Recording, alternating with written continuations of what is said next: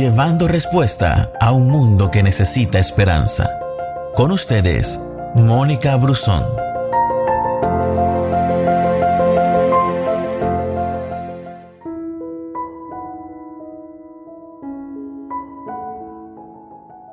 Hay un tiempo para cosechar también. Así lo dice el libro de Eclesiastés en su versículo número uno.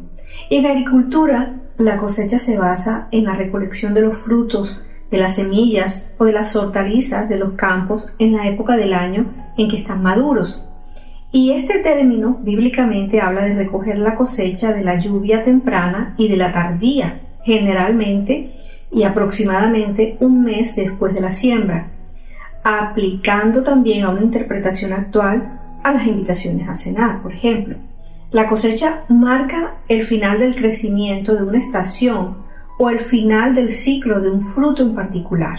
Y el término cosechar, en su uso general, incluye también las acciones posteriores a la recolección del fruto, es decir, la limpieza, la clasificación, el embalado de lo recolectado hasta su almacenamiento, y su envío al mercado de venta al por mayor. Eso es lo que es la cosecha.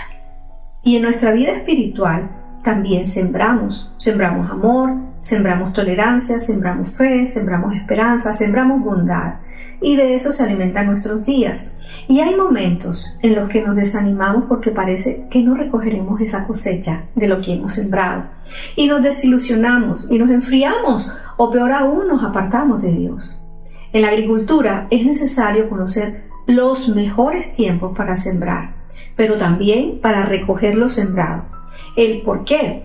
Porque el clima afecta positiva o negativamente los tiempos de la cosecha, porque en medio de esto pueden haber heladas o periodos fríos y calientes fuera de temporada que pueden afectar la producción y la calidad del fruto. Por ejemplo, una cosecha más temprana puede evitar las condiciones perjudiciales de estos periodos, pero da lugar a una producción más pobre en cantidad y calidad. Aplazarla podría redundar en mayor cantidad y calidad, pero haría más probable la exposición a condiciones climatológicas no deseadas. En general, acertar la fecha ideal de la cosecha tiene su parte en un juego de azar. Y en nuestra vida, el tiempo de la cosecha no depende de nosotros. Tenemos a ese gran agricultor que determinará el tiempo perfecto para la siega. Ahí entonces debemos ser pacientes y confiados de que Dios hará lo mejor en los tiempos que se avecinan. ¿Para qué? Para que nuestra producción sea la deseada, sea la perfecta.